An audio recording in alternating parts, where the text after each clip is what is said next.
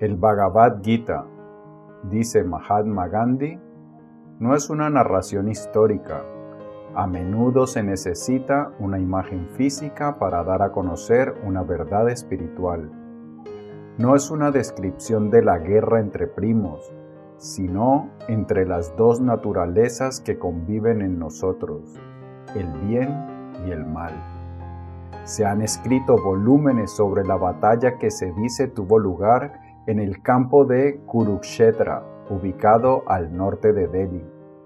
Pero para el aspirante espiritual, la batalla descrita en el Bhagavad Gita no se limita a un entorno histórico particular.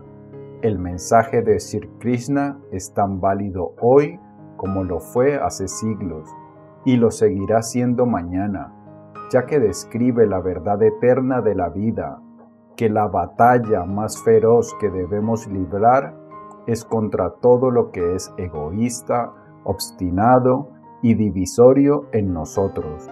Hoy, cuando el mundo se está desgarrando por la violencia que acecha en nuestras calles e invade nuestros corazones, cuando la ira interrumpe nuestras relaciones y la separación impregna nuestra conciencia, las palabras inmortales que Shri Krishna nos da en el Gita tienen un valor práctico urgente. La violencia que vemos alrededor de nosotros es un reflejo de la ira y la obstinación que arden profundamente dentro de nosotros. La mayoría llevamos una guerra en lo más profundo de nuestra conciencia y muchos de nosotros somos hábiles estrategas en la guerra de guerrillas en nuestros propios hogares. La guerra de la que hablan los místicos de todas las grandes religiones del mundo no es la que estalla en el Medio Oriente o en el sudeste asiático y que ocupa los titulares de los periódicos. Es la que brota de la feroz intransigencia propia que nos afecta a todos, separando a individuos, familias, comunidades, razas y naciones.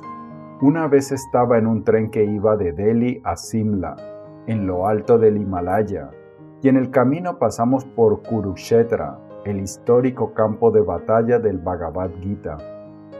Mis compañeros pasajeros estaban hablando de la tremenda batalla que tuvo lugar allí, y cuando llegamos a la escena, salieron ansiosos a echar un vistazo. Para mí no había necesidad de desembarcar, porque ya sabía que el verdadero campo de batalla del Gita estaba justo dentro de cada pasajero del tren. En las escrituras, a menudo se encuentra la terminología de la guerra, ya que transmite con claridad la campaña extenuante y prolongada que debemos librar para liberarnos de la tiranía del ego, la causa de todo nuestro sufrimiento y tristeza. Al presentarnos ante nosotros el ideal inspirador del hombre o mujer victorioso como alguien que se ha conquistado a sí mismo, los místicos nos instan a participar en esta batalla y erradicar todo lo que es egoísta en nosotros. ¿Cómo podemos nosotros, hombres y mujeres comunes, viviendo en medio de nuestra familia y sociedad, lograr tal victoria? En el Gita, Sri Krishna nos obsequia la preciosa joya de la sabiduría espiritual, que posee un valor práctico inmediato aplicable a la vida de todos. Nos cuenta cómo podemos aprender a luchar en la batalla contra nuestro individualismo y la separación a través de la práctica de la meditación y sus disciplinas aliadas, y nos muestra cómo en nuestra propia vida diaria podemos ganar la voluntad y la sabiduría para transformar la ira en compasión, el miedo en coraje y la codicia en nuestro esfuerzo incansable por el bienestar de los demás. La espiritualidad es la toma de conciencia de la unidad de la vida. Este es el propósito supremo para el cual hemos entrado en el contexto humano. Nuestra orientación intelectual, aunque es útil para ayudarnos a resolver algunos de nuestros problemas, tiende a hacernos olvidar que las escrituras de las grandes religiones están destinadas a ser experimentadas personalmente en la vida diaria.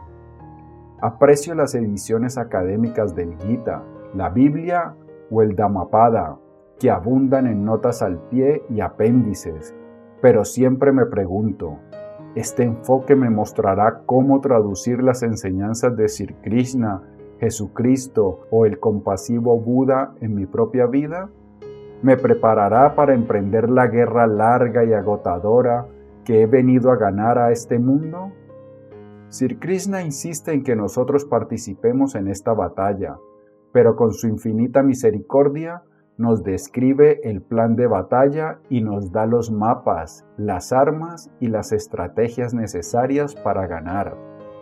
El primer consejo que nos da el Gita es sobre la naturaleza de los ejércitos que compiten, los Kauravas y los Pandavas.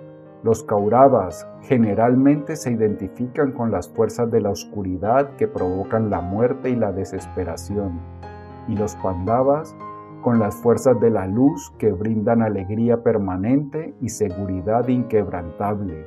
Las antiguas escrituras sánscritas arrojan un torrente de luz sobre esta dicotomía al describirla como una elección entre Preya y Shreya.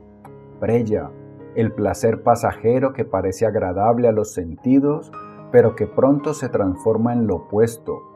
Es lo que elegimos cuando permitimos hábitos físicos perjudiciales o tomamos represalias contra los demás. Shreya, el bien que conduce al bienestar duradero para todos, es lo que elegimos al cultivar hábitos saludables, al unir las partes en conflicto, al poner la felicidad de quienes nos rodean primero, estas dos fuerzas en conflicto son muy evidentes en el mundo de hoy. Por un lado, hemos hecho grandes avances para eliminar la pobreza y la enfermedad, pero por otro, hemos almacenado suficientes armas para matar a todos los hombres, mujeres y niños sobre la faz de la tierra varias veces. Buscamos la paz y la libertad para todos, pero estamos permitiendo que la búsqueda egoísta del beneficio personal y el placer destruya nuestras familias, nuestras comunidades e incluso nuestra sociedad. Como Sri Ramakrishna, el gran santo que vivió en la India en el siglo pasado, le gustaba decir, si quieres ir al este, no camines hacia el oeste. Tal es la confusión de nuestras vidas que hemos olvidado que debemos tomar una decisión y, de hecho, ya no sabemos si estamos corriendo hacia el este o al oeste. Otro conjunto de términos sánscritos hermosos para describir la oposición perenne entre las fuerzas que nos elevan y las que provocan nuestra caída es nidya y anidya. Nidya se refiere a lo que es eterno e inmutable, y esto es lo que perseguimos al perdonar a quienes nos hacen daño y apoyando a quienes difieren de nosotros. Anidya es lo que se desvanece y trae sufrimiento a su paso, y esto es lo que perseguimos cuando cedemos al impulso iracundo o hacemos lo que nos lleva a un engrandecimiento personal a expensas de nuestra familia, comunidad y sociedad. Cuando luchamos contra otros, ya sea físicamente o en la mente, les hacemos daño a ellos y a nosotros mismos. Pero cuando luchamos contra todo lo que es primitivo y obstinado en nosotros, brindamos alegría duradera a todos. Este es un tema central en todas las grandes escrituras.